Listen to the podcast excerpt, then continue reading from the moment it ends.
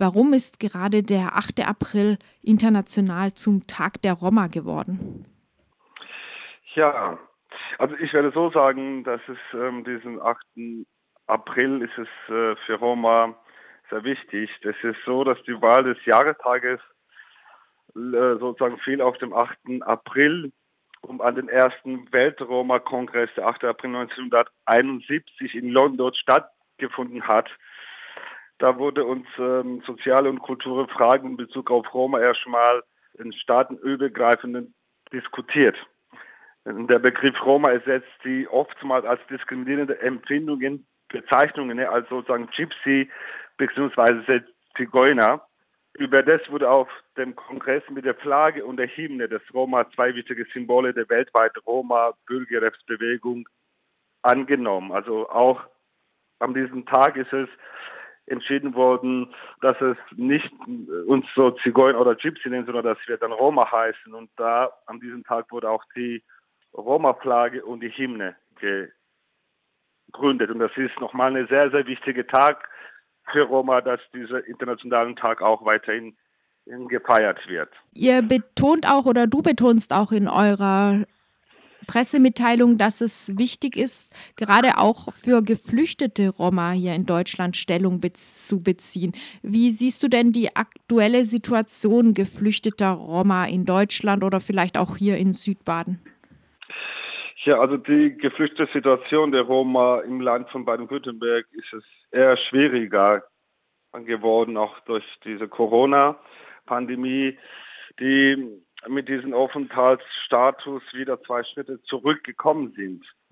Es geht darauf, dass da viele auch ihre Job verloren haben oder von der Vollzeitstelle in Teilzeitstelle sind geworden, die dann diesen Aufenthaltsrecht sozusagen damit der Behörden Schwierigkeiten haben die Situation im Land von Baden-Württemberg, also im Land von Baden-Württemberg, das sind oder, Entschuldigung, der Haroma ist es äh, sehr sozusagen kritisch. Also wir gucken in der letzten Zeit, dass das Land Baden-Württemberg viele Roma auch in der Corona-Pandemie stark abgeschoben haben oder die noch äh, jede zweite Woche eine Abschiebung stattfindet, die aber auch in der Auswärtiges Amt deutlich steht, dass die ex-jugoslawische Länder zu einem Risiko, Risikoländer sind, dass da man nicht auch daheim reisen darf und sozusagen trotzdem einfach dann sozusagen werden Roma da weiterhin abgeschoben.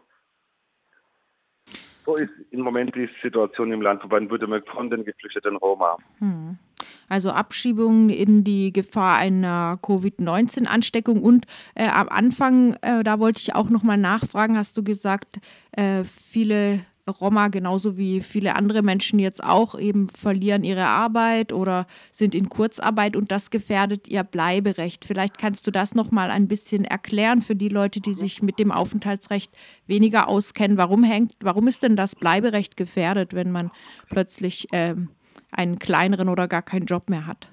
Ja, das ist so, dass viele auch, die auch in Freiburg oder auch im Land von Baden-Württemberg diese Bleiberecht bekommen haben durch den 25a oder halt den 25b. Das heißt, dass man dann auch da keine Sozialhilfe oder keine staatliche Hilfe bekommen darf. Also das heißt, du kannst diese Titel bekommen hier sozusagen schon ein Bleiberecht bekommen, wenn du einfach keine Sozialhilfe bekommst und die Kinder auch zur Schule gehen. Das heißt dann 25a und diese 25b ist dann nochmal streng, die du dann überhaupt keinen Cent vom Staat bekommen darfst, ja. Und jetzt durch diese Corona ist es so, dass dann viele auch den Job verloren haben, jetzt sozusagen auf eine staatliche Hilfe angewiesen sind. Oder es gibt auch, die dann schon von der Vollzeitstelle in eine Teilzeitstelle haben im Moment.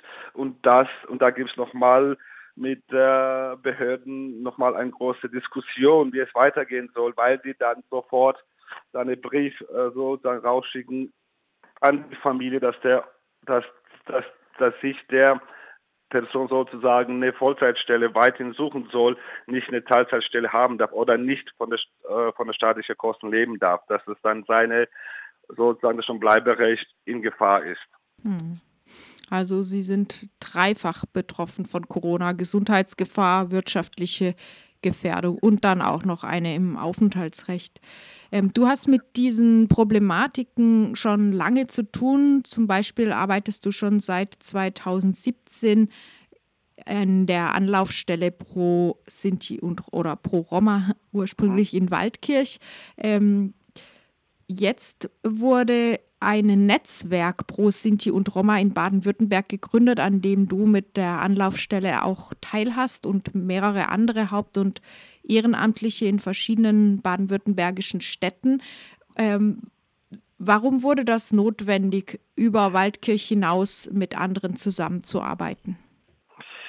Ja, also das ist, diese Netzwerke sind so entstanden, dass die Anlaufstelle Pro, Pro Sinti und Roma 78 Familien unterstützt durch den ganzen Land von Baden-Württemberg. Das heißt dann so, dass es dann zu uns auch Leute kommen, die, die dann aus Stuttgart, Ulm, so, sozusagen dann nochmal eine Karlsruhe, Lörrach zu mir oder nach Waldkirch kommen, äh, die dann auch sich ähm, sozusagen mit dazukommen und nochmal eine weit weg machen. Und so haben wir das auch nochmal entschlossen, dass wir ein Netzwerk aufbauen können, wo wir dann vor Ort einen Ansprechpartner für die Leute haben, die dann für eine Beratung suchen. Es ist so, dass es dann viele Roma, aber auch sozusagen Sinti, die dann vor Ort keinen Ansprechpartner haben und nochmal eine große Schwierigkeiten haben. Also da gibt es keine richtige Ansprechpartner, die, die sich dann an jemanden dann schon wenden soll, um, um Hilfe zu bieten. Und so haben wir das dann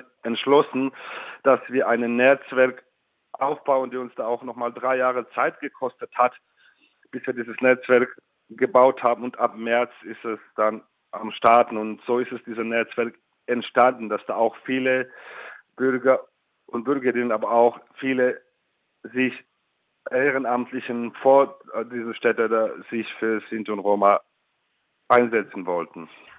Hm. Wenn Menschen aus ganz Baden-Württemberg nach Waldkirch zur Anlaufstelle gekommen sind, heißt das ja wohl, der Bedarf nach Beratung ist riesig. Kannst du vielleicht ähm, zwei, drei Beispiele nennen, konkrete Beispiele für deine oder für eure Arbeit, was da so Problemstellungen sind, mit denen Menschen zu euch kommen? Ja, also zu uns kommen Menschen mit sozusagen sozusagen verschiedenen Fragen. Ja, also ich kann jetzt nicht nur ein, zwei da gibt es viel. Also das erste ist sozusagen meistens ist mit diesen dann schon Bleiberecht-Geschichte, wie die hier eine Bleiberecht bekommen könnten. Zweitens ist es zum Beispiel Konflikte in der Schule mit Lehrer oder mit Lehrerinnen und äh, noch andere Beratungen sind oder die nochmal auf von bei uns kommen, ist es, da so nochmal einen Job zu suchen oder eine Arbeitsplatz oder eine Ausbildungsplätze, die dann selber äh, nicht weiterkommen wenn es Konflikte in der Schule gibt oder auch Probleme bei der Jobsuche, hast du dann aus deiner Beratungspraxis den Eindruck, dass da eine Diskriminierung von Menschen als Sinti und Roma auch eine Rolle spielt oder ist das Zufall, dass sie eben diese Probleme haben? Also das ist nochmal kein Zufall. Das, da gibt es nochmal tatsächlich so eine Diskriminierung, wenn man dann weiß jetzt zum Beispiel, dass eine Sinti-Familie ne, mit einem Namen, die Sinti bekannt sind, dann ist es auch ähm, schwierig, eine Ausbildungsplatz zu bekommen, ja. Dadurch, also darüber hat auch die Anlaufstelle ProSint und Roma seit 2019 äh, da mit drei sozusagen Firmen einen Kooperationsvertrag abgeschlossen, die wir dann Sinti und Roma auch einen Job anbieten können. Ja, das sozusagen, wir sind die erste Hilfsorganisation, die mit anderen Firmen jetzt weiterhin Kooperationsverträge abschließen werden, die dann äh, sozusagen durch uns auch dann die Sinti und Roma eine Stelle bekommen können, auch für eine Ausbildung, Plätze und so weiter.